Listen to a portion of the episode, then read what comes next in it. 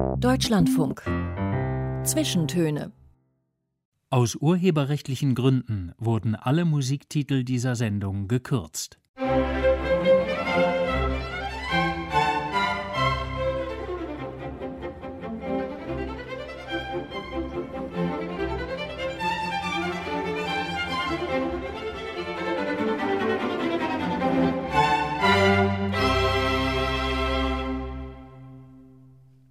Und Mikrofon begrüßt Sie heute Joachim Scholl mit einer großen Kollegin, wobei sie dieses Adjektiv sofort zurückweisen wird.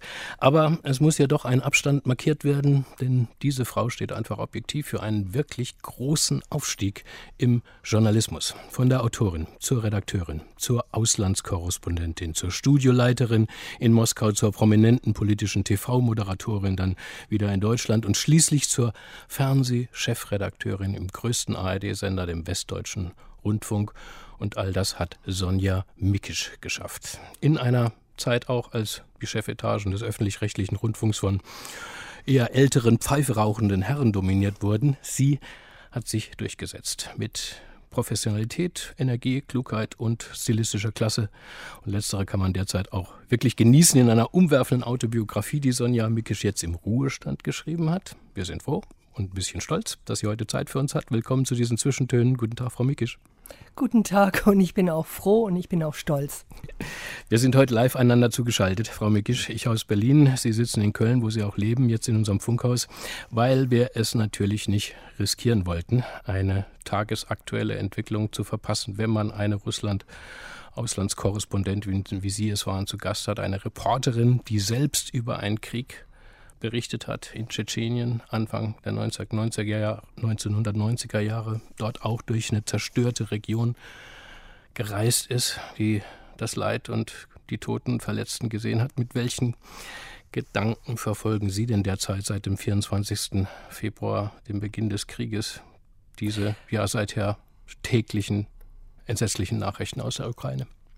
Mit großer Trauer über die Unvernunft der Menschen, der Politik, ähm, auch mit etwas Erstaunen, dass sich dieser Krieg äh, hinzieht und hinziehen wird. Ich hatte am Anfang tatsächlich gedacht, die Russen marschieren ein, setzen sozusagen ihre Pflöcke, äh, gehen dann an den Verhandlungstisch und lassen sich die Krim endgültig gutschreiben von der internationalen Community und vielleicht auch einen neuen Deal ähm, über Donbass äh, sich aushandeln. Aber nein, es kommt anders. Es ist äh, ein Krieg, der täglich auf ukrainischer Seite, das weiß ich, weil die Zahlen einigermaßen bestätigt sind, 200 jungen Menschen das Leben kostet. Das heißt, da wird auch eine ganze Generation von jungen Ukrainern ja, äh, ausgemerzt, ausgedünnt. Und auf russischer Seite wird es natürlich ähnlich sein. Es ist schrecklich.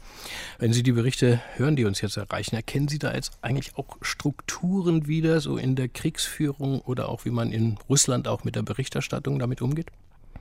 Naja, Berichterstattung. Also ich vermute mal, dass die ukrainische Berichterstattung ähnlich auch propagandistisch unterfüttert ist. Das äh, soll man sich nicht einbilden.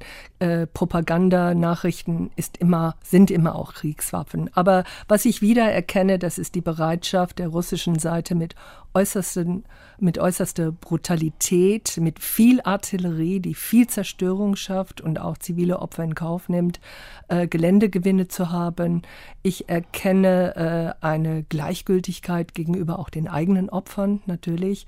Ich erkenne äh, in den Propagandasendungen, soweit ich sie verfolgen kann, also sehr viel mache ich das nicht, weil es scheußlich ist, aber auch äh, schäumende, äh, rassistische, menschenverachtende Sprache. Und äh, ähnlich war es eben damals auch in Tschetschenien, vielleicht kommen wir da später drauf. Ähm, das sind so, so Kriege eigentlich, von denen man dachte, die, sowas darf es einfach nicht mehr geben. Äh, aber das ist 20. Jahrhundert gepaart dann aber mit einem Willen zu einem ganz neuen Imperialismus. Mhm. Wir werden auf jeden Fall auf dieses Russland-Kapitel in Ihrer Biografie noch extra kommen, Frau Mikisch. Sie hatten damals ja auch äh, das ARD-Studio in Moskau geleitet. Die Kolleginnen und Kollegen dort jetzt haben durch die verschärften Zensurbedingungen äh, zusätzlichen Stress. Stellen Sie sich manchmal vor, wie das wäre, jetzt dort zu sein als Korrespondentin? Sehr, sehr anstrengend. Also es gibt äh, allein schon logistische Probleme, von Hühnerhott zu kommen. Äh, Flüge, Züge und so weiter sind auch innerhalb von Russland schwierig geworden. Die Reisen sind schwierig geworden. Äh, Visa-Fragen stellen sich ein. Akkreditierungen werden schleppend, gar nicht oder nur auf kurze Zeit ähm, ausgegeben. Das ist das eine. Die Zensur, die indirekte und direkte, ist natürlich das andere. Also es gibt jetzt eine Arbeitsteilung im Studio Moskau.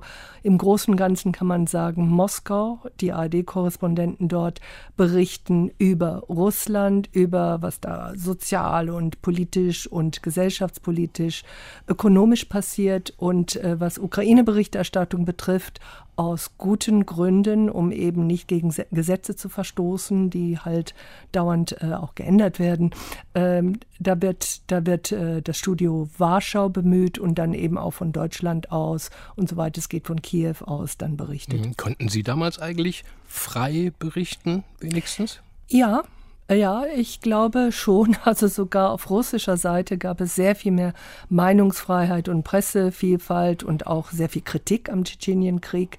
Das war das eine. Das andere war, äh, man konnte reisen und innerhalb von Tschetschenien war es so, ähm, auch das hat sich geändert, Journalisten, westliche Journalisten ähm, halfen den Tschetschenen, ihren Blick in die Welt zu tragen. Und deswegen waren die Tschetschenen sehr bereitwillig, dann auch westlichen Journalisten zu helfen, durchs Land zu fahren, Fakten zu sammeln, Interviews zu machen und so weiter.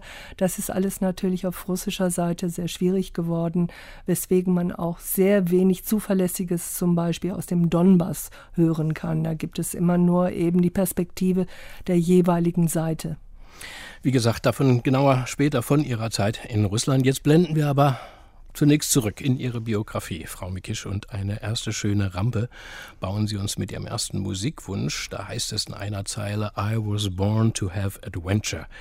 Und das singt Frank Zappa, der Super, vielleicht, das freut der, mich. der vielleicht größte Rebell und Humorist der Rockgeschichte in Camarillo Brillo, einer seiner herrlich ja versaut lustigen Songs vom legendären Album Overnight Sensation Anno 73. Da waren Sie 22, Frau Mikisch, und Fan von Zappa und seinen Mothers of Invention?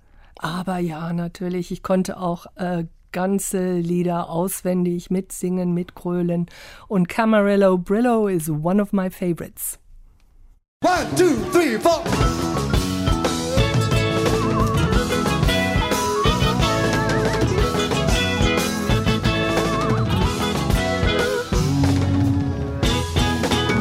She had that Camarillo Brillo and outlaw ahead.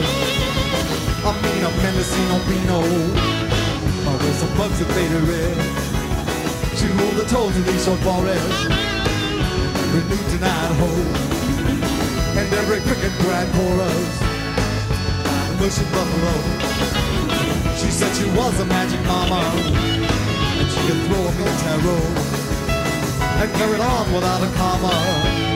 That she was someone I should know. She had a snake for a pet, and the man who led that she was reading a dwarf, but she wasn't done. She had gray skin, a doll with a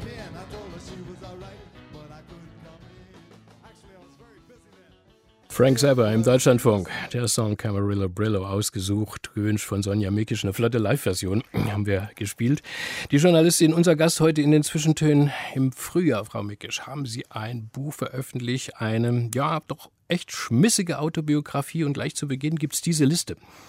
Scheidungsweise, Kleinleutekind, Britin, halb Serbin, linke Feministin, Kabarettistin, Punksängerin, Akademikerin, Auslandskorrespondentin, Kinderlose, zweimal Gattin, Abenteurerin, Kriegsreporterin, Chefredakteurin. Bitte aussuchen. Heißt es dann, was suchen Sie sich denn eigentlich aus, wenn Sie mal jemand treffen, der Sie nicht kennt und fragt, was, wer sind Sie denn, was machen Sie so? Och, ähm, Abenteurerin, Reporterin. Ja, ich glaube, das trifft es. Die Geschichte einer Tochter aus scheckigem Hause, das ist der Untertitel ihres Buches und es spielt an auf ihre Herkunft, deutsche Mutter, serbischer Vater. Beide in Großbritannien gelandet, dort die kleine Sonja gezeugt. In Oxford kamen sie Anfang der 1950er Jahre zur Welt. Was war denn so scheckig an dieser Kindheit?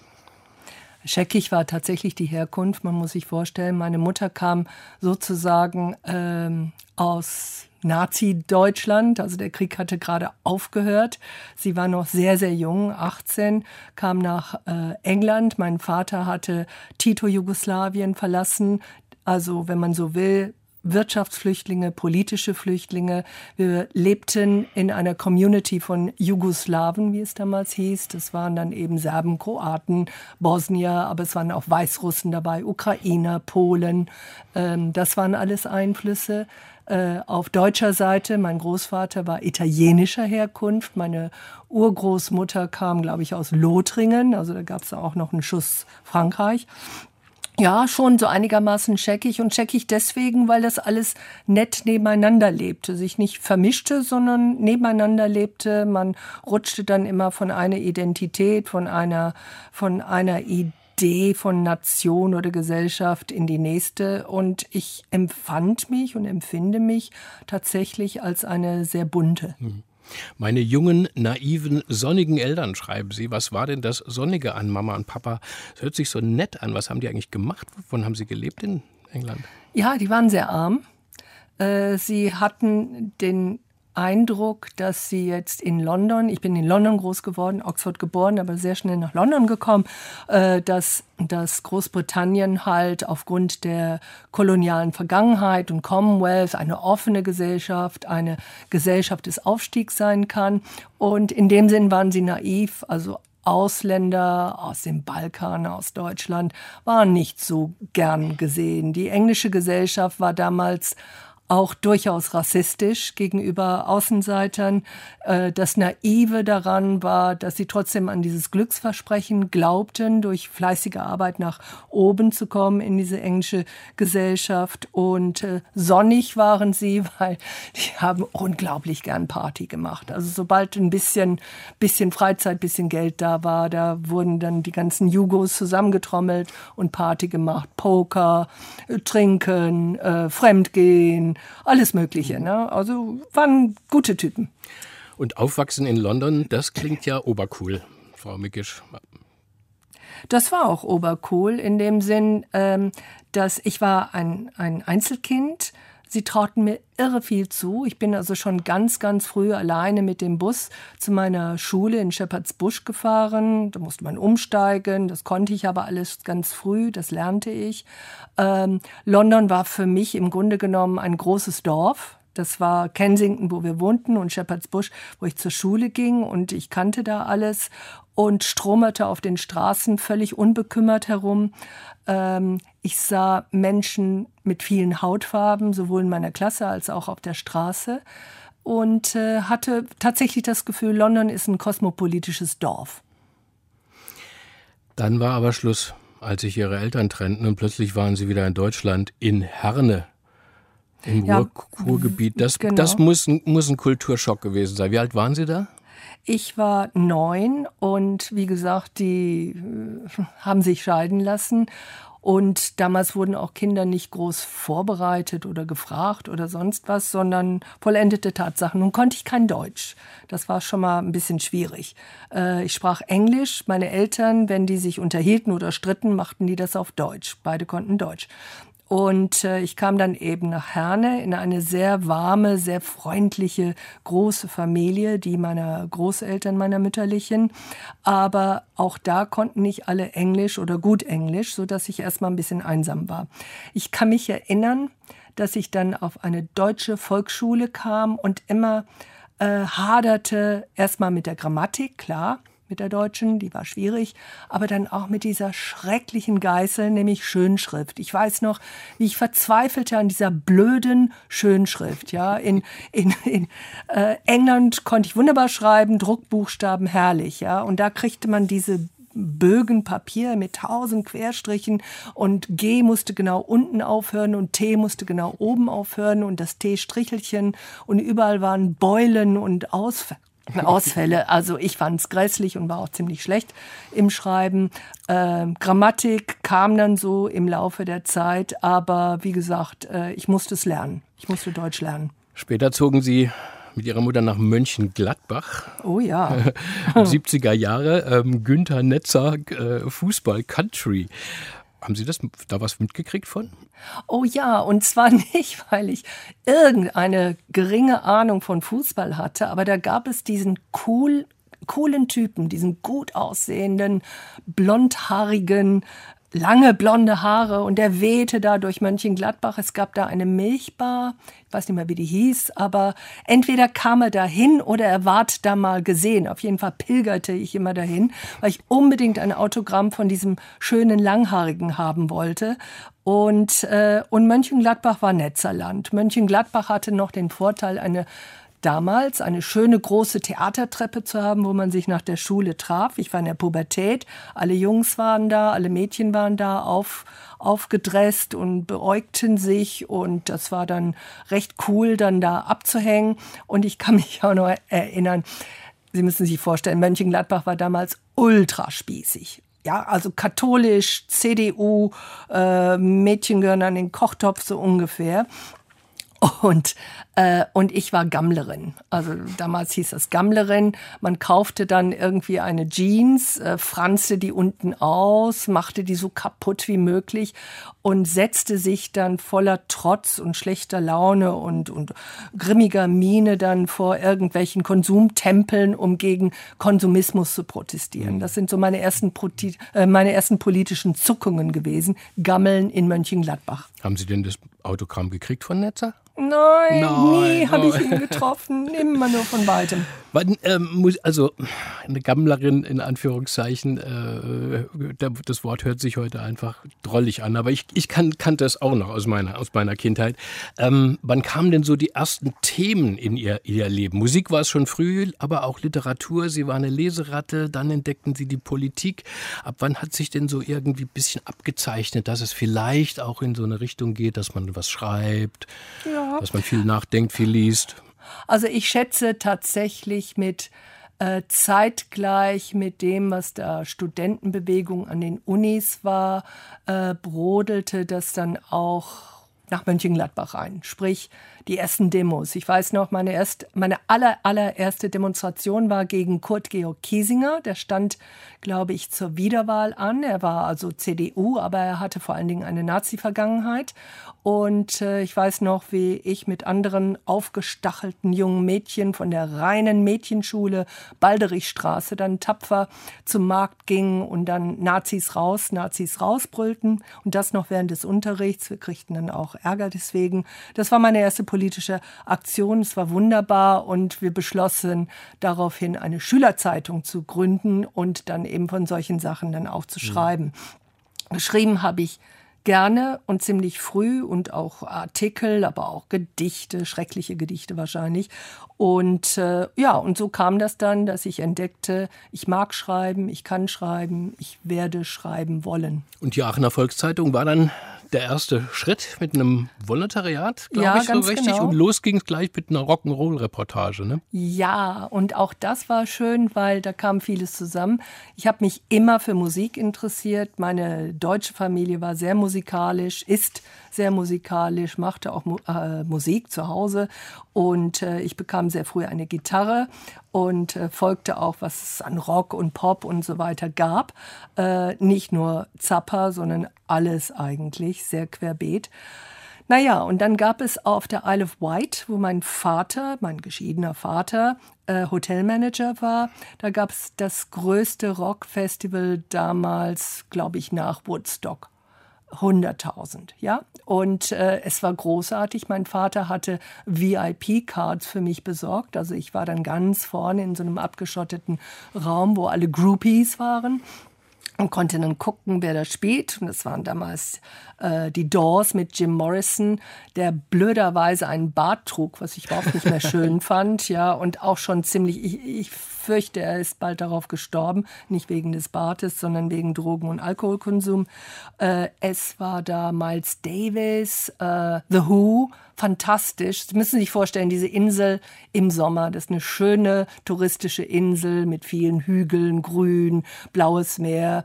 Es war eine Sommernacht und so um Mitternacht spielten dann The Who. Ähm, Hear Me, Feel Me, Touch Me, See Me, das Lied aus, aus, aus ähm, Tommy. Aus Tommy und sie spielten My Generation und ich blühte dabei. Und diese ganzen Eindrücke schrieb ich dann für die Aachener Volkszeitung, die ja nun stockkonservativ damals war und noch gar keine Pop-Berichterstattung äh, hatte. Aber damit äh, gewann ich dann mein Volontariat und damit gewann ich dann auch äh, den Titel der Pop-Beauftragten für die Zeitung. Mhm. Und dann ging es immer weiter, auch über Musik zu schreiben, neben politischen Dingen. Aber erst gab es auch noch einen Weg ins Akademische in Aachen haben Sie Soziologie, Soziologie studiert. Klarer Richtig. Fall damals eigentlich für alle, die die Welt verändern wollten. Ne? Ja, Soziologen und Politologen genau. veränderten natürlich die Welt. Mhm. Und ich veränderte meinen Status und war dann nicht mehr Studentin, sondern Assistentin ähm, am Soziologischen Institut der RWTH Aachen und fand es auch ziemlich grässlich. Ich war überhaupt nicht dafür geboren, jetzt Fußnoten richtig aufzuschreiben und richtig in alten Manuskripten von dem ultrakonservativen Arnold Gehlen herumzuwühlen. Äh, ich wurde ein bisschen gerettet, weil ich dann ein feministisches Seminar leiten durfte und dann haben wir die Geschichte der Frauenbewegung aufgearbeitet. Aber ich merkte schon, dieses akademische äh, war für mich zu weit vom echten Leben entfernt und ich wollte unbedingt wieder ins Schreiben und habe mich dann beim WDR beworben. Aber jetzt haben Sie ein paar Jahre flott überschlagen. Sie haben jo. immerhin das, das, das, Studium richtig brav abgeschlossen. Oh ja, aber ganz gut. All, all ja, das in einer, in einer Zeit äh, der 70er Jahre, wo man in der, Sie wohnten in einer, in einer WG, klar. Ja, klar. Und schildern da auch ein ziemlich flippig, ziemlich freies, äh, freies Uni und, und ähm, ja, jugendliches Leben, wie man es heute eigentlich kaum noch äh, sich, sich, sich erinnert, wo es ja auch der, wo der, der Gedanke an einen Job oder an einen festen Beruf gar nicht mal so, so, so, so drängend war sondern man wollte irgendetwas bewegen und sich selbst verwirklichen. Sie waren ja. da schon ziemlich zielstrebig. Ne? Ja, ja, das passt aber auch alles so wunderbar zusammen. Ich war also in mehreren WGs und in einer, das war, äh, das war eine trotzkistische WG. Damals, äh, damals interessierte man sich natürlich dann auch für, für äh, Organisieren in linken Gruppen, Basisgruppen, K-Gruppen. Und bei mir war es dann eben eine trotzkistische Gruppe. Die waren so so eine, die waren wirklich flippig. Die machten also Musik, die kifften zusammen, die gingen auf Demos zusammen und äh, schrieben Artikel, die keiner las, zusammen. So, und, ähm, und da war ich dann mitten Mang. Es war insofern sehr schön, weil wir wirklich nicht aus materieller Not unbedingt zusammenlebten, sondern wir mochten uns. Wir tauschten also Autos und Kleider aus, wir äh, machten Ferien zusammen ähm, und, und WG und Kollektivismus, das hatte auch eine tiefere Bedeutung, würde ich mal behaupten. Und es ging nicht nur darum, irgendwie irgendwo ein Zimmer zu ergattern, wie es leider heute eben für die Studenten oft der Fall mhm. ist. Äh, dieses Kollektive drückte sich, äh, drückte sich natürlich dann auch äh, aus, dass man beschimpft wurde, wenn, wenn man irgendwie, also ich war manchmal ein bisschen extravagant im Auftreten, äh, ja, und es wurde dann auch durchaus kritisiert, kollektiv. Ähm, aber ich mochte diese Zeit sehr. Ich empfand das als etwas Hedonistisches. Es kam dann die Frauenbewegung noch dazu und in den Frauenzentren, in den Frauengruppen war ich sehr, sehr aktiv, äh, konnte Musik machen, konnte aber auch Flugblätter entwerfen, Lesegruppen. Das war sehr ganzheitlich und ich glaube, das ist mein Stichwort. Es war hedonistisch, es war ganzheitlich, es passte alles zusammen. Jetzt folgen gleich Nachrichten, Sonja Mikisch. Bis dahin wollen wir noch jemand hören in dieser Zeit, der den Kammerton ihres Hochgefühls, wie Sie es bezeichnen, ähm, gesetzt hat, nämlich David Bowie mit einem seiner frühen Klassiker Rebel Rebel, so bezeichnen, ähm, ja, diesen, diesen Song äh, mit Bowie. Ich habe ja echt geheult, als er starb. Ne? Er war so ein ja, Held für mich, für, für, Sie auch? Ja, natürlich, natürlich. Es war ja auch dieses, dieses Ambivalente ja, von ihm. Ähm, nicht Mann, nicht Frau, nicht nur Rock, nicht nur Punk, äh, eine, eine tolle Erscheinung, ein poetischer Mensch. Ja, und dieses Lied Rebel Rebel ist einfach der Feger.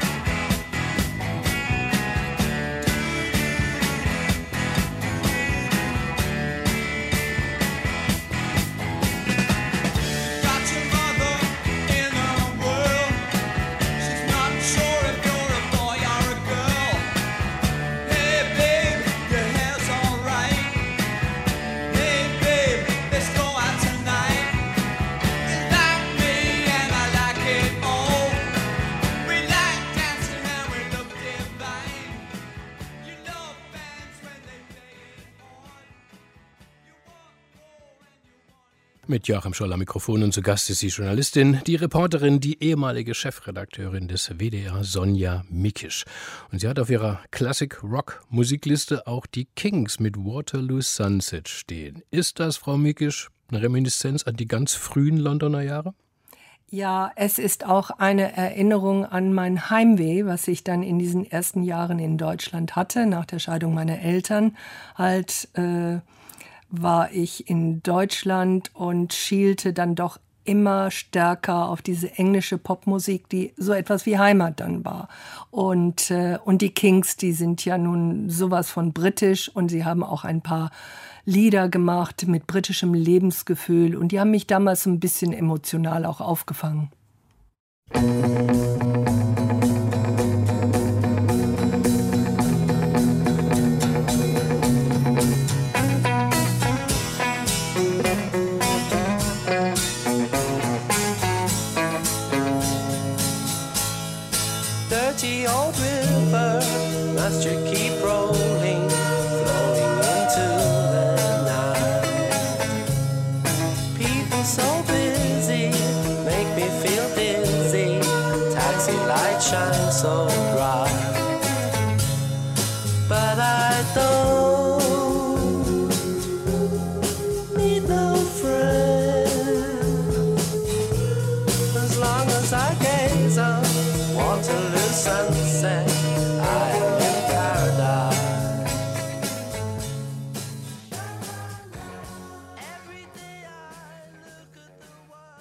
mit den Kings. Willkommen zurück zu den Zwischentönen. Wir setzen unser Gespräch mit Sonja Mickisch fort, der Journalistin, Reporterin, ehemaligen Chefredakteurin des WDR. Wir waren vorhin bei der jungen, wilden, alternativ kulturell geprägten Sonja der 70er und frühen 80er Jahre, ein Diplom der Soziologie in der Tasche, was damals eigentlich ziemlich aussichtslos war, eine Stelle zu bekommen. Sie bekamen eine, ließen sie aber sausen, als der WDR der große Westdeutsche Rundfunk zehn Nachwuchsstellen ausschrieb. 800 Bewerbungen gab es, Sie gehörten zu den zehn. Glückwunsch. Ja, ein Glückwunsch, Zufall, wie auch immer. Ähm, ich will da, äh, ich will da auch nicht, nicht äh, bestreiten, dass da viele Menschen waren, die eigentlich eine solche Stelle ohne weiteres verdient hätten. Aber ich hatte sie und ich hatte mit einem zweiten Punkt sehr viel Glück. Ich habe mich sehr, sehr früh entschieden, dass ich entweder Auslandsberichterstattung machen will oder untergehen will. Sprich, als Volontärin habe ich geradezu geklebt an den Stühlen der Auslandsredaktion und wurde dann auch später von, von der Auslandsredaktion übernommen als Reporterin und Redakteurin. Und das war mein Metier. Mein Metier war, ähm, das zu machen, was ich eigentlich auch als Privatmensch gerne machte, nämlich in andere Gesellschaften einzutauchen, Menschen zu fragen, Geschichten zu finden, rumzustromern, äh, nicht unbedingt komfortabel am Schreibtisch etwas zu machen, sondern rauszugehen. Und die Möglichkeit gab man mir äh, als Volontärin und später auch als Jungredakteurin. Und so fing es erstmal ganz schön an. Was, glaube ich, wichtig ist und was ich auch heute noch jungen Journalistinnen und Journalisten mitgeben will. Ähm, ich war niemals müde und niemals ängstlich. In dem Sinn, ich habe immer den Finger gehoben, wenn es etwas Interessantes zu tun gab. Also Work-Life-Balance war für mich überhaupt kein Begriff, sondern ich wollte raus, ich wollte arbeiten und dieses Arbeiten war Elixier für mich. Ähm, und deswegen, wenn irgendwo irgendetwas gemacht werden musste, ja, dann schicken wir halt diese Sonja Mikic dahin, die kommt schon mit irgendetwas zurück. Jetzt äh, haben wir die Philosophie der reifen und erwachsenen Sonja Mikic eigentlich schon ähm, gehört von Ihnen. Lass uns noch ein paar Schritte zurückgehen. Ja, aber die, äh, die war schon damals da. Ja, okay, ja? die war damals da, aber Sie beschreiben auch ähm, doch äh, eine, eine Zeit damals in diesen knallhart betonierten Männerbastionen, das ist dass es sozusagen als Frau und ja. als Anfängerin yes. wirklich überhaupt nicht leicht war. Nein, ich sage auch nicht, dass es leicht war. Ich sage nur, dass man den Finger heben soll. Und da gibt es wirklich so eine ganz blödsinnige Situation. Das war im äh, 89, Februar 89 äh, die Sowjetarmee zog aus Afghanistan ab und das war ein welthistorisches Ding, weil die große, die ruhmreiche, die, die mit Waffen ausgestattete Sowjetarmee äh, hatte nichts gegen diese, ja, wie soll ich sagen, äh, Mujahideen äh, in den Bergen ausrichten können.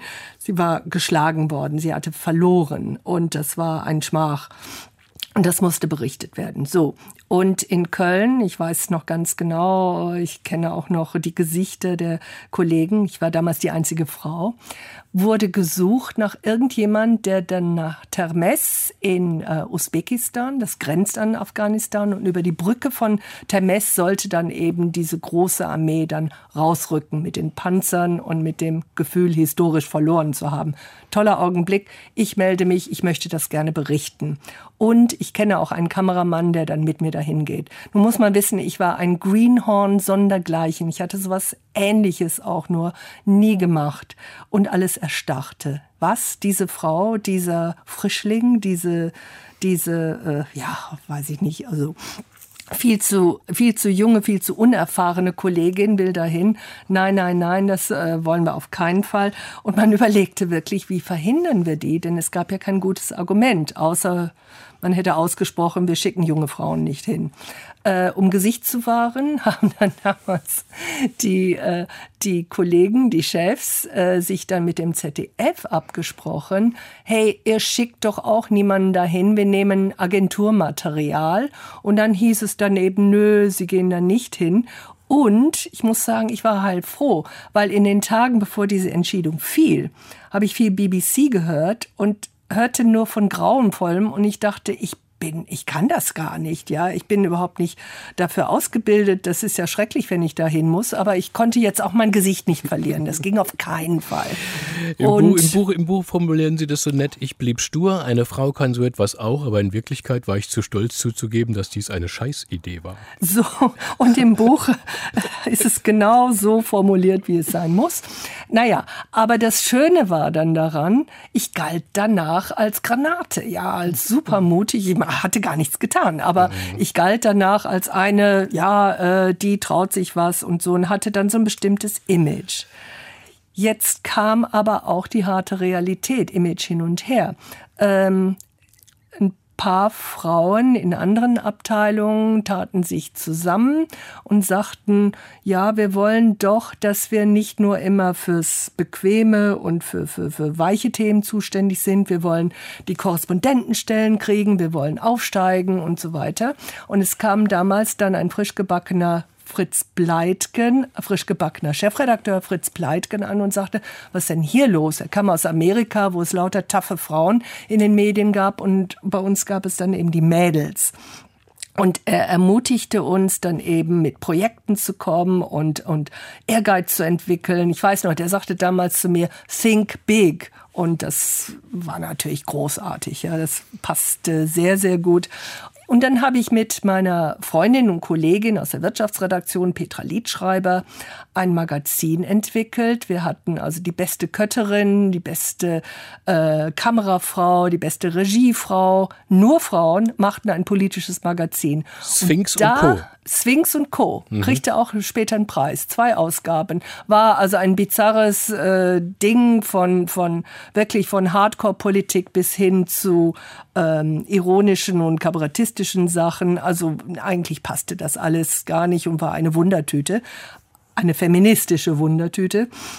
Aber wir erregten so viel Neid bei den Kollegen, dass, und das will ich eben hier auch sagen, auch für die heutigen Frauen, ähm, wir wurden als Quotzen bestimmt, äh, beschimpft. Und Sie können sich vorstellen, woraus Quotze mhm. besteht. Ja? Das will man jetzt sprachlich gar nicht auflösen. Das, so unvorstellbar ist es. Heute würde man da im hohen Bogen aus dem Sender rausfliegen. Aus dem ne? Aber ne? Äh, so, ne? Und, und Petra und ich waren so und so lesbisch oder aber wir hatten mit Pleitgen geschlafen und so weiter. Also richtig üble Nachrede. Mhm. Das hörte dann auf, als wir dann beide als Auslandskorrespondentin, sie nach New York und ich nach Moskau gingen. Mhm. Und da war auch noch ein anderer Herr beteiligt, wenn ich, wenn, das, wenn ich das richtig äh, gelesen ein, habe. Ein, ein, ein legendärer, ja. legendärer Journalistenkollege Gerd Ruge hat da die Hand ähm, ihn ja. gehalten oder, oder, oder, oder äh, hat das irgendwie gemanagt, dass sie nach Moskau kamen, ja? Ja, ja. Ich hatte so zwei, dreimal Urlaubsvertretung gemacht, äh, wenn eben eine der Korrespondenten da in Urlaub wollte. Und er merkte, dass ich brannte für dieses Land, für diese Gesellschaft, für die Geschichte dort. Ich interessierte mich wirklich kolossal für Russland, Sowjetunion, 20. Jahrhundert und, ähm, und das gefiel ihm, weil er ist, er war ein sehr belesener, sehr äh, an Geschichte und Kultur interessiert, jetzt nicht nur so der, der Nachrichtenfuzzi, sondern mhm. tatsächlich einer, der mit Leib und Seele Russland verstehen wollte ein Russlandversteher im besten Sinn. Und, äh, und er sah das bei mir und förderte das. Und konnten Sie Russisch oder haben Sie es gelernt? Oder, äh, ich musste es lernen, mhm, mhm. richtig. Aber das, äh, das Nette war, wenn man so will, ich kannte noch aus der Kindheit so ein bisschen Serbokroatisch. Äh, so, so die Melodie, die, die, äh, die Schrift und so weiter war mir durchaus vertraut. Und dann habe ich eben einen Crashkurs in Bochum. Da gab es ein Internat namens Russikum. Äh, dann Russisch gelernt und äh, habe damals mich auch getraut, mit schrecklichen Verbrechen an der russischen Grammatik einfach auf die Leute zuzugehen und äh, mit denen zu sprechen und Interviews zu führen. Und da klappte das. Und Russland war tatsächlich, wenn man sich in ein Land verlieben kann oder in einen Zustand verlieben kann, das war eine große Liebe. Und Moskau wurde die betörendste Stadt ja. der Welt für Sie. Ja, ja. Davon erzählen Sie uns nach Ihrem nächsten Musikwunsch. Kernige Kerle haben Sie sich ausgesucht. Johnny Cash, Willie Nelson, Chris Christopherson und Waylon Jennings. Zusammen waren sie The Highwaymen. Und genauso heißt das Lied. Warum gefällt es Ihnen so gut? weil ich solche, solche Archetypen einfach liebe. Äh, ja, sie sind meistens Männer, das ist richtig. Ähm, aber dieses Lied erzählt so fantastische, ganz kurz, fantastische Geschichten von Außenseiter, von, von äh, ja, hören Sie sich's einfach an und vor allen Dingen die letzte Strophe von Johnny Cash.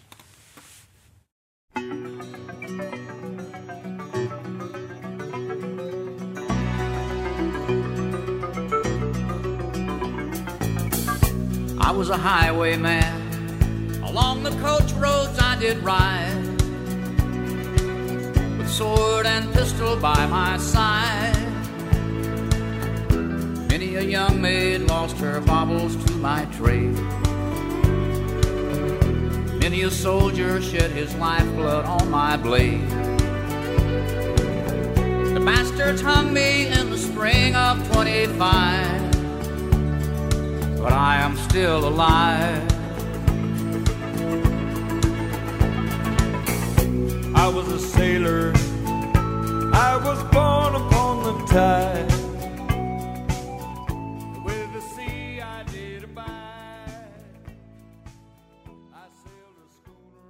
Für unseren Gast heute, die Journalistin Sonja Mikisch, haben wir The Highwayman gespielt, hier in den Zwischentönen im Deutschlandfunk. Und wir sind jetzt mit Ihnen, Frau Mückisch, im Jahr 1992, als Sie in Moskau im ARD-Studio anfingen. Zwei Jahre später leiteten Sie es schon und zogen als Reporterin in einen Krieg, der auch damals nur Konflikt genannt wurde von der Regierung Boris Jelzin, der erste Krieg in Tschetschenien. Was haben Sie damals erlebt? Ähm, ja, eigentlich sehr viele Parallelen zu heute. Äh, zunächst einmal das ja, geringe Wissen im Westen über Tschetschenien, so wie es ja auch jetzt mit der Ukraine am Anfang war. Also man musste sehr viel neues Wissen ranschaffen, um überhaupt den Konflikt zu begreifen. Die Brutalität, ich erwähnte es vorhin, mit der die russische Armee vorging und äh, und dann eben auch zivile Strukturen bombardierte und äh, zivile Opfer in Kauf nahm. Dann aber auch der Stellungskrieg, der da sehr, sehr lange dann vorherrschte. Das heißt, die Russen waren in ihren Stellungen kontrollierten tagsüber die Straßen, kontrollierten tagsüber das, was sie erobert hatten. Und nachts waren dann die Tschetschenen unterwegs und, ähm, und holten sich entweder Gelände zurück oder aber machten Attentate oder aber sprengten äh, und, und fügten den Russen Schaden zu. Es wurden damals, das ist heute noch, noch etwas anders, sehr viele Rekruten auch verheizt, die überhaupt nicht wussten, was ihnen geschah, russische Rekruten. Ähm, was war noch die Ähnlichkeit? Ähm, ja, im Grunde genommen, dass schnell verstanden wurde, es ist jetzt nicht nur ein Krieg über oder äh, wegen einer kleinen Republik, die sich endgültig loslösen will vom großen Russland, sondern es steht auch ähm, das Demokratieverständnis von Boris Jelzin auf dem Plan. Äh, und wir haben damals gewusst, das ist der Sündenfall. Das ist der Sündenfall, dieser Krieg. Es ist mit einiger Sympathie auch über, zumindest über den ersten Tschetschenienkrieg geschrieben und äh, gesendet worden, weil eben westliche Journalisten sich dann noch bewegen konnten. Ich hatte das irrsinnig große Glück, eine Tschetschenin zur Freundin zu haben, eine tschetschenische Journalistin, die mich zu allen Playern brachte, die, äh, die mir auch zeigte, was Krieg anrichtet, aber auch äh, den Widerstandswillen erklärte, die mir auch einige Klischees über Tschetschenien dann sozusagen wegblies aus meinem Hirn. Und ähm, ich habe mich da, ich glaube, ich habe mich damals profiliert tatsächlich als Kriegsreporterin, mhm. ja. Und in dieser Kriegszeit, da wurden Sie auch in Deutschland äh, prominent, vor allem durch ein Interview, das Sie mit dem Führer der Tschetschenen damals, Djochar Dudajew, führen mhm. konnten. Die Umstände aber waren so, dass sie dabei auch tot in irgendeinem Graben hätten liegen können, Frau Mikisch. Ähm, sie waren ganz schön hart drauf damals, ne? Ja, ich glaube, dass mir einfach die Fantasie fehlte, dass mir irgendetwas passieren könnte. Tatsächlich. Also es ist falsch von sich zu behaupten, das können nur andere behaupten, oh, die ist aber furchtlos und mutig und dies und das. Nein, ähm, ich wollte meinen Job machen. Es gibt auch so einen Effekt, wahrscheinlich kennen das auch Fotografen und andere Kameraleute, äh, wenn sie durch einen Sucher gucken dann blenden sie ja das ringsum aus und sie fokussieren sich auf ihr Thema, auf ihre Geschichte, auf das, was sie recherchieren wollen, auf die Fakten, die sie herausfinden wollen und vergessen tatsächlich, dass rechts und links irgendetwas passiert und womöglich auch was Schreckliches passiert. So, mit Dudayev war das damals so, ähm, der Krieg hatte sich in die Länge gezogen und es war klar, er stand so ähnlich wie Zelensky heute, er stand für den Widerstandswillen. Wenn es keinen Dudajew gibt, dann gibt es auch keinen Widerstandswillen der Tschetschenen, dann ist der Krieg zu Ende. Aber Dudajew war abgetaucht. Warum? Weil sowohl jetzt auf tschetschenischer Seite, es gab Warlords, die wollten, äh, die wollten ihn weghaben, die wollten selber an seine Stelle also tschetschenische Konkurrenz. Es gab den russischen Geheimdienst, der wollte ihn entweder gefangen nehmen oder gleich um die Ecke bringen. Es gab äh, den Westen, der Interesse hatte, was macht jetzt dieser kleine äh, ja, Fliegergeneral? Ähm, der äh, wird er wird er die Tschetschenen weiterhin in den Krieg führen und äh, wird er gewinnen können und so weiter. Es gab also ein enormes Interesse äh, daran, wo könnte er jetzt sein. Meine Freundin, äh, meine Freundin, über die ich auch lange im Buch geschrieben habe, weil ich da sehr viel verdanke. Und ich habe den Namen etwas abgeändert und im Buch heißt sie Jasmin, auch um sie zu schützen, weil sie war nicht sehr beliebt bei den Fundamentalisten. Jasmin sagte, okay, äh, wir finden den. Ich ahne, wo er ist. Und dann sind wir aufgebrochen und das war wirklich spooky. Ähm, wir sind an diesen russischen Stellungen nachts vorbeigeschlichen in weißen Gigulis, ich weiß es wie heute, also äh, so kleinen Geländewagen ohne Licht, äh, durch Bäche, über Hügel, immer leicht gefährdet, aber auch, ja, ich war high. Ne? Ich war high vor lauter Abenteuer und Jagdlust. Ich wollte diesen Präsidenten finden. Und irgendwann fangen wir ihn auch in irgendeiner Senke, ein versteckter Hof. Es gab da sehr viele Planen mit, ähm, mit, mit äh, Tarnfarben und so weiter, dass man ihn nicht so leicht finden könnte. Und dann saß er da und neben ihnen saß dann sein späterer Nachfolger äh, Selim Khan Yandabiev und äh, der eine gab mir Lektion in, in tschetschenische Geschichte und der andere schnauzte und brüllte nur rum. Dudajew, ne, ihr Westen, ihr westlichen Journalisten, ihr seid Huren, ihr verdient am Leid meines Volkes. Und im Übrigen will ich sagen, dieser Krieg geht nie zu Ende. Wir Tschetschenen werden den so lange kämpfen, bis entweder wir gewinnen oder aber Russland in Feuer und Blut untergeht. Also sehr martialisch, sehr schrecklich. Aber ich hatte dann mein Interview. Ähm, wir sind zurückgefahren in der Nacht. Ich kann mich erinnern, das war das andere Bizarre, todmüde, nicht geschlafen. Es war schwierig, da hinzukommen und schwierig, da wegzukommen, ohne entdeckt zu werden. Und wir haben dann zwei Stunden geschlafen in einer Stellung der tschetschenischen Kämpfer. Also ich lag da in meinem Schlafsack, äh, Has, äh, Jasmin neben mir und wache morgens auf, da ist ein brüllend lauter Fernseher und zeigt Bruce Willis Die Hard One oder Two, ja. Ich dachte, also surrealistischer geht schon überhaupt nicht mehr.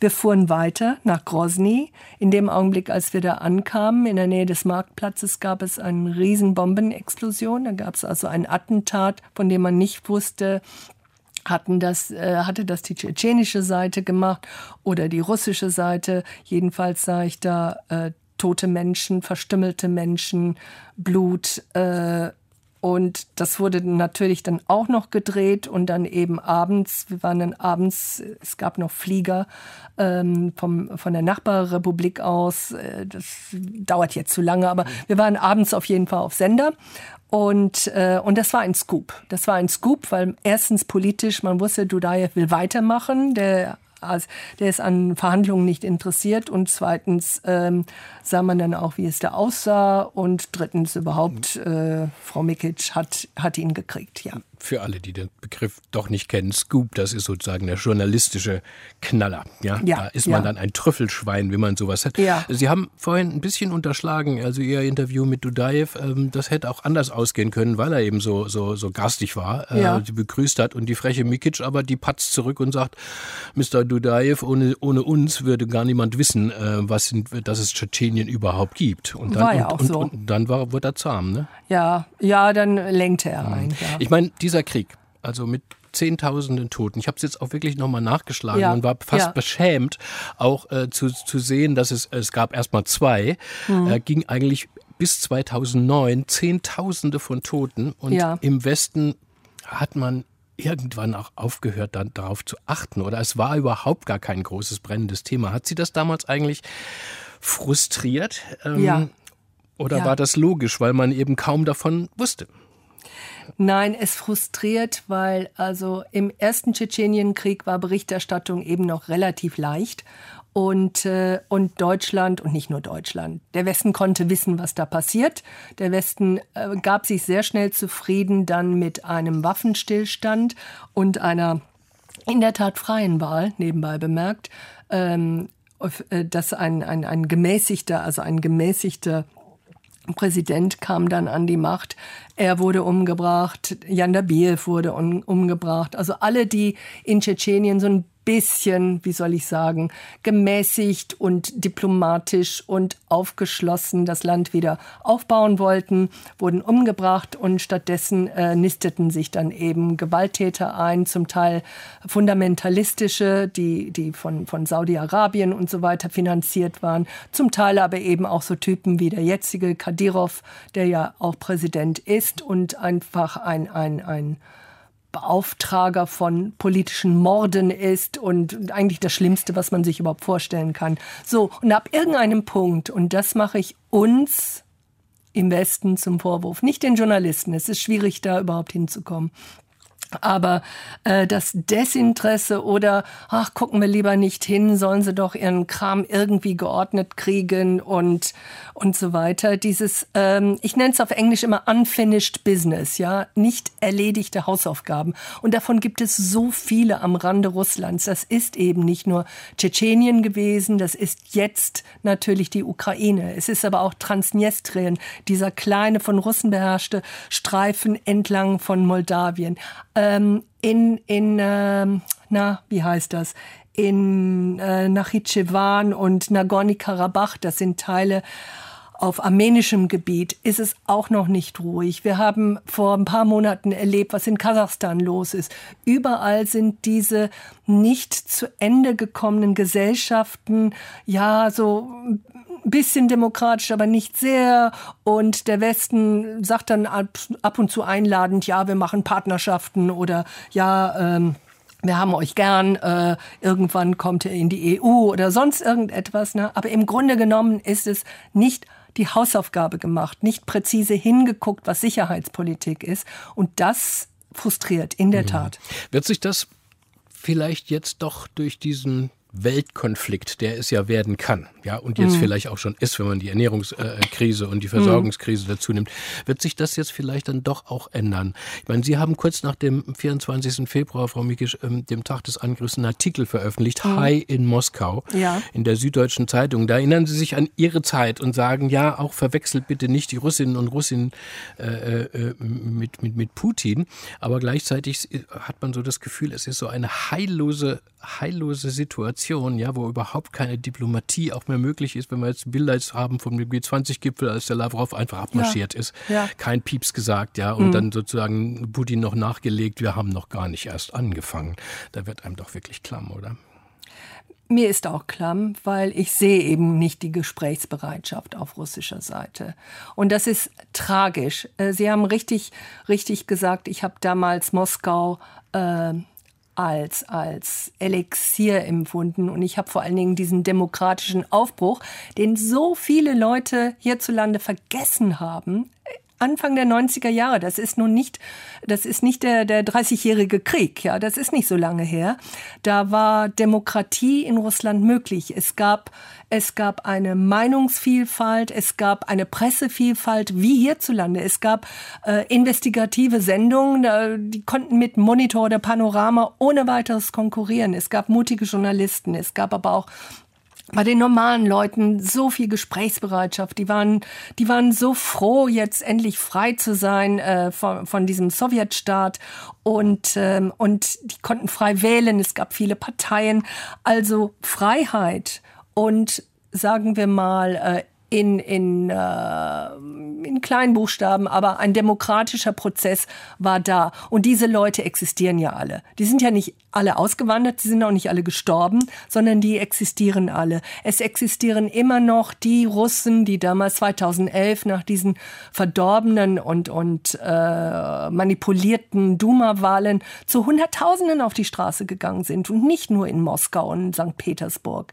Die existieren alle noch, diese Leute. Leute, die Nawalny gut finden, die existieren noch. Sie trauen sich nicht raus, aus guten Gründen, weil sie sofort ähm, das erste sind dann die hohen Geldstrafen, das zweite ist dann Haft und das dritte ist dann Lager. Äh, da ist man nicht so wahnsinnig mutig. So, das sind auch die Opfer dieses Krieges. Und ich hätte gerne, dass da ab und zu dran gedacht wird und nicht nur alles Russische ist furchtbar und die laden wir aus und die Städtepartnerschaften frieren wir ein und so weiter. Das finde ich ganz falsch, sondern unser Feind, unser Feind im Westen ist Putin und seine Regierung. Nummer eins. Und Nummer zwei, Sie sagen klamm, ja, es ist richtig. Ähm, mir ist unwohl, das zu sagen, aber ohne Waffenlieferung an die Ukraine, ohne ein hm, die Waffen werden es entscheiden. Die Waffen und nur die Waffen. Es wird nicht, äh, ich bin jetzt mal sehr kühn und wahrscheinlich ist es falsch, dass ich das sage, aber äh, ich sehe keine Möglichkeiten für Friedensverhandlungen, solange der Preis für Russland nicht so hoch ist, äh, dass Russland dazu gezwungen wird. Und dazu gehören eben diese Waffenlieferungen an die Ukraine. Ich stelle mir gerade vor, Frau Mikisch, wie Sie im Presseclub, im ARD-Presseclub äh, äh, sitzen und auch mit Kolleginnen und Kollegen jetzt über dieses Thema reden. Damals haben Sie auch diese Sendung moderiert. Ich möchte noch einmal zurückblenden in Ihre Moskauer Zeit, wo Sie noch in einen anderen Kriegskonflikt ähm, auch noch hingereist sind, weil sie nämlich unbedingt nach Afghanistan auch wollten, ja. also in den 90er Jahren, also weit, ja. weit vor dem äh, 11. September 2001, ja. als dort ja auch der Kampf zwischen den Warlords und den, den Taliban äh, mhm. getobt hat. Und da hat sie auch wieder die, äh, die Jagdlust gepackt, weil alle sagten, um Gottes Willen, geh da nicht hin. Ja, ähm, da kannst du nicht lebend wiederkommen. Aber Sonja Mikic wollte sie wieder gehen, die Extrameile. Ja, ähm, Afghanistan ist ich schweife jetzt ein bisschen ab, aber vielleicht versteht man es dann besser. Afghanistan ist für englische Schulkinder ein richtiges Fixum. Ja, man lernt also von dem äh, großen Krieg, der Briten, Kolonialkrieg, ne, ne, The Great Game ja. im 19. Jahrhundert. Das ist einfach äh, ja, Geschichtsunterricht, ne, Afghanistan. Dann in den 70er Jahren, in meinen wilden 70er Jahren, alle Hippies, alle Freaks, alle Abenteuerlustigen ähm, fuhren entweder nach Marokko mit kaputten VW-Bullis oder nach Afghanistan und Indien mit kaputten VW-Bullis. Mein Vater äh, den ich ja viel zu wenig hatte, der hatte so ein Ding, ach, ich kaufe mir ein Motorrad mit Beiwagen und wir fahren dann zum Khyber-Pass, auch so ein magischer Ort zwischen Afghanistan und Pakistan. Sprich, Afghanistan war irgendwie in meinem Kopf als ultimatives Abenteuer, zumal ich dann auch noch ähm, in der Geschichte sehr mochte äh, die Reise von Alexander dem Großen, der war auch in Afghanistan gewesen. Also mythisch, magisch für mich besetzt, emotional, wahrscheinlich keine gute Voraussetzung, um jetzt äh, Entscheidungen zu treffen, aber ich wollte unbedingt hin. So. Ähm, es war so, dass wir, das Team und ich, wir waren in Termes in dieser besagten Grenzstadt um herauszufinden, ob die Taliban nun von Kabul aus in den Norden Afghanistans vorrücken. Der Norden war noch relativ gesehen frei. Die Frauen mussten sich da nicht alle so verhüllen. Äh, es gab Bewegungsfreiheit. Journalisten konnten da rein und raus und so weiter. Die Taliban hatten da noch nichts zu sagen. Und um das genauer herauszufinden, habe ich mir dann ein, ein Visum äh, für, für mich und für das Team erbettelt bei der UNO oder UNESCO, das weiß ich nicht mehr so ganz genau. Und wir rückten dann vor nach Masari Sharif. Und auch das war für mich wieder Magie. Wir fuhren also durch ein, eine flache, wüstenähnliche Gegend. Rechts und links sehen Sie die ausgebrannten äh, Tank, äh, Panzer, Tanks ähm, oder eben Schilder, Minenfeld, Achtung, aufpassen. Aber die Straße selber ist sicher. Also das war nicht gefährlich. Wir rollten dann am Masari Sharif ein. Äh, es war früher Abendstimmung, überall plärrte Popmusik, die Leute waren gut drauf, die hatten keine Angst vor den Taliban, nur die Frauen. Die Frauen, die wir interviewten, die sagten, wenn die hier hinkommen, wir haben das schon mal erlebt, äh, wir bringen uns um. Das wird für uns Frauen furchtbar. Nun musste man herausfinden, wie es um die Gegenwehr sozusagen steht. Und dazu wollte ich finden einen wirklich berühmten und ich meine auch im Westen hoch angesehenen Warlord Ahmad Shah Massoud. Der war auf der anderen Seite einer Gebirgskette, da ging dann ein Tunnel durch, der Salang-Tunnel. Ähm, wenn man da hingehen würde, käme man dann zum Tal, wo er residierte und mit dem wollte ich ein Interview machen, wie es wo weitergehen könnte. Mit Widerstand gegen die Taliban kann man die rausschmeißen, kann man zumindest den Norden halten. Ähm, das haben wir dann auch gemacht sehr zum Entsetzen meines russischen Teams. Die fanden das überhaupt nicht komisch, in diesem Land, wo nun äh, die Sowjetunion eine solche Niederlage erlitten hatte, mit Frau Mikic durch die Gegend zu rollen. Aber wir machten das trotzdem und haben äh, Massoud nicht gefunden, sondern sein Vertreter. Interessanterweise ist der, ich weiß nicht, ob er es heute noch ist, ehrlich gesagt, aber er war lange Zeit der Außenminister Afghanistans, ähm, Abdullah Abdullah, mit dem dann ein langes Interview gemacht. Und er sagte damals etwas sehr sehr Gruseliges, was ich aber gar nicht verstand. Anstatt jetzt äh, nur sich auf die Taliban zu konzentrieren, möge man sich doch auf eine kleine Gruppe von, ähm, von Saudis und, und Jordanien ähm, von Fundamentalisten konzentrieren, die hießen Al-Qaida und würden von einem gewissen Osama bin Laden eingeführt. Und, äh, und man warnte vor denen und sagten, die haben Unheil vor. Ja, die Taliban wollen Afghanistan, aber äh, Al-Qaida will die Welt erschüttern. So. Ähm, das heißt, Sie haben den Namen Osama bin Laden schon gehört, als noch kein Mensch äh, kein Mensch, Welt, also Geheim, wusste, nein, nein, Geheimdienste wussten ja, das schon ja, und, und aufgeklärte Journalisten wussten das schon, aber es war, er war noch äh, so ein bisschen No-Name. So, und, äh, und das Bizarre war dann eben auch, ähm, ich lernte dann äh, Massoud Jahre später, als ich Frankreich-Korrespondentin war, in Paris war, da kam er dann, um nochmal Gelder für Waffen zu erbetteln vom Westen. Ja, da sieht man auch wieder Parallelen. Er brauchte Waffen um äh, gegen die Taliban vorzugehen. Der Westen sagte viele nette Sprüche, ähm, aber keine Hilfe zu und ähm, noch so ein letztes Interview mit ihm und dann ein paar Wochen, glaube ich, wenige Wochen später wurde er dann eben von äh, einer Gruppe, die von Al-Qaida kam, umgebracht und wenige Tage später passierte dann September 11 und da wusste dann die Welt, wer Osama bin Laden war. Hören wir wieder Musik, Sonja Mikic. Es war ein bisschen doof, jetzt so zu unterbrechen. Man muss sie nur anstupsen mit Geschichten und dann geht es einfach los. Äh, Sonja Mikic rückt vor auf Masai Sharif, habe ich jetzt noch im Hinterkopf, diesen, diesen Satz. Jetzt mal was ganz anderes, was Klassisches aus dem italienischen Frühbarock. Amarilli Mia Bella von Giulio Caccini, gesungen von Cecilia Bartoli. Und Sie haben dieses schöne Lied selber mal übend gesungen, nicht wahr? Versucht.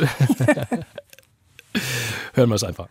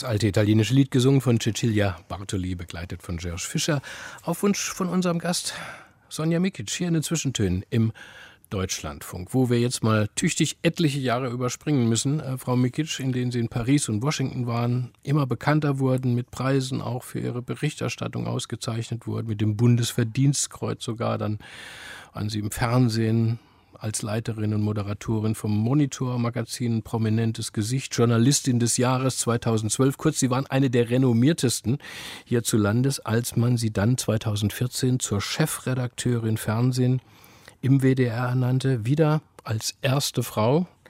Von außen gesehen ist es ja ein Karriereweg sondersgleichen. Von innen aber, Frau Mikic, wenn man also gerade mit ihrer Autobiografie im Rücken ähm, sie kennengelernt hat, die Born for Adventure Lady, auf solch einem Posten, wo sie von morgens, von abends, von morgens um acht bis abends um zehn von einer Sitzung zur nächsten, alt, das passt doch eigentlich überhaupt nicht, oder?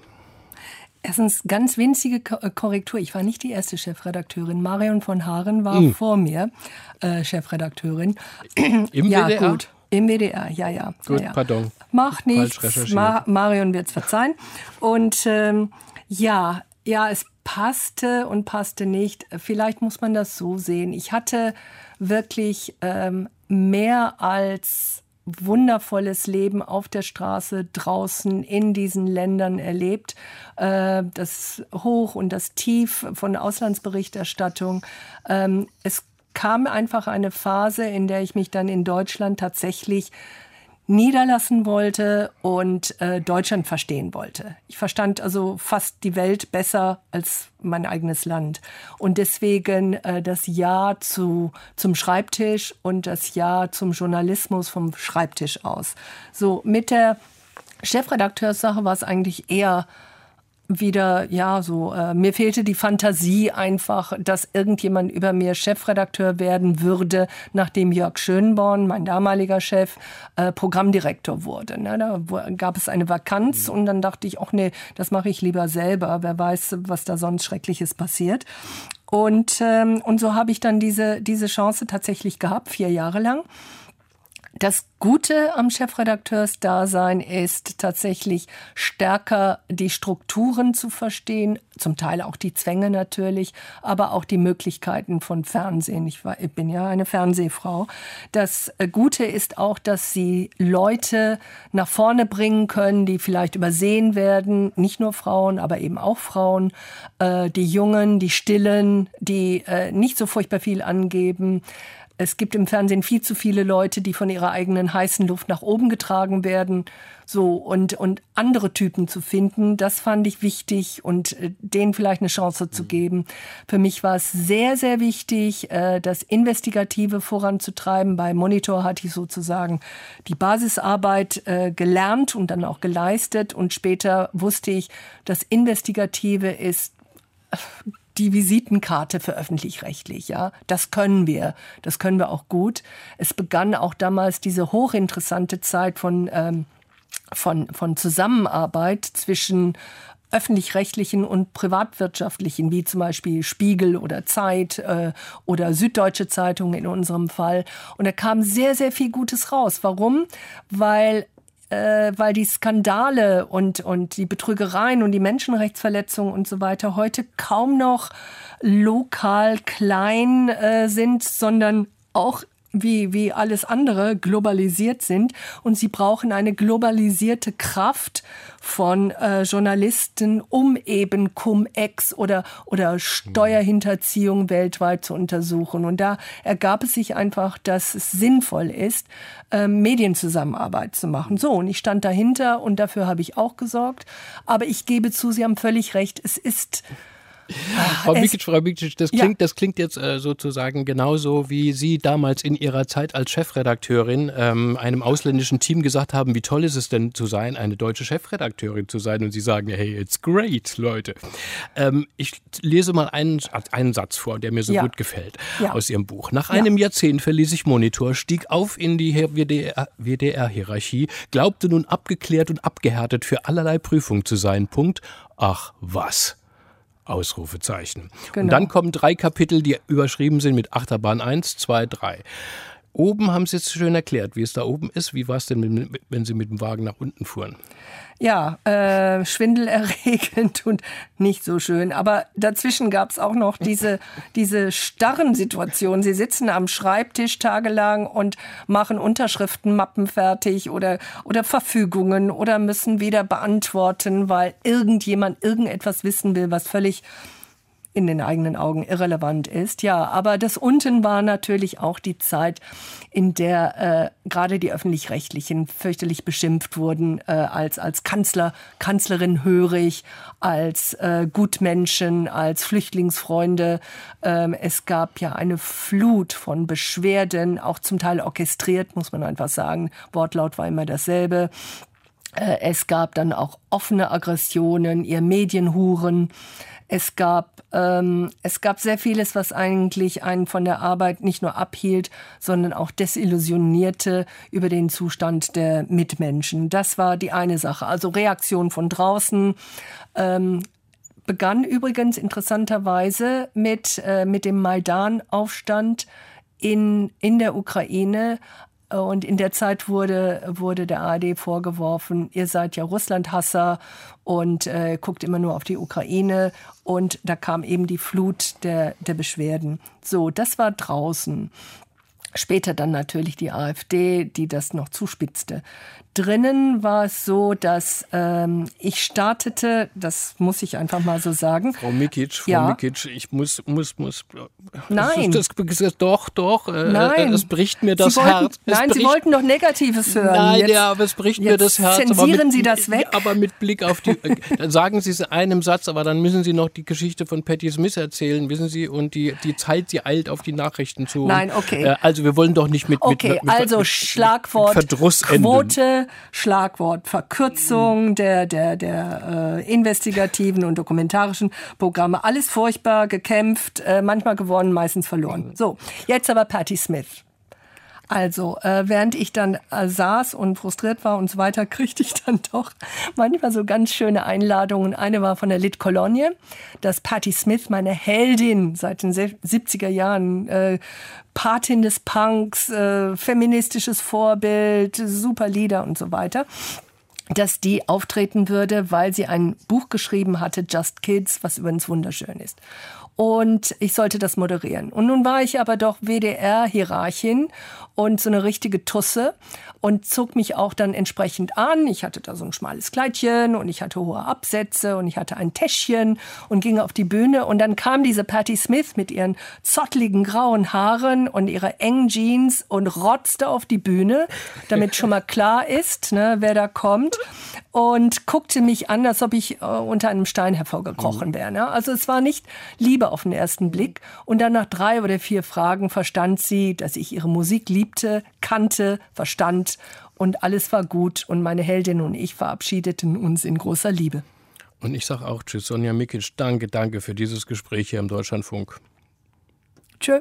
Und, mit, und jetzt eben glorios mit Patti Smith verabschieden wir, verabschieden wir uns. Die Zwischentöne für diese Woche am Mikrofon war Joachim Scholl. Fein, dass Sie zugehört haben. Nächsten Sonntag begrüßt Sie dann mein Kollege Raul Mörchen und sein Gast, die Pianistin Pi Xian Chen. Alle unsere Sendungen stehen für Sie auch im Netz zum Nach- und noch einmal hören. Gehen Sie einfach auf www.deutschlandfunk.de.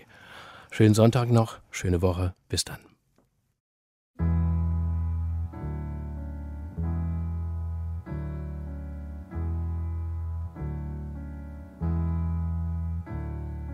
Jesus died for somebody's sins, but not mine. Milton, pot of thieves, wild cord of my sleeve, thick heart of stone. My sins, my own, they belong to me, me. People say beware, but I don't care. The words are just rules and regulations to me. Aus urheberrechtlichen Gründen wurden alle Musiktitel dieser Sendung gekürzt.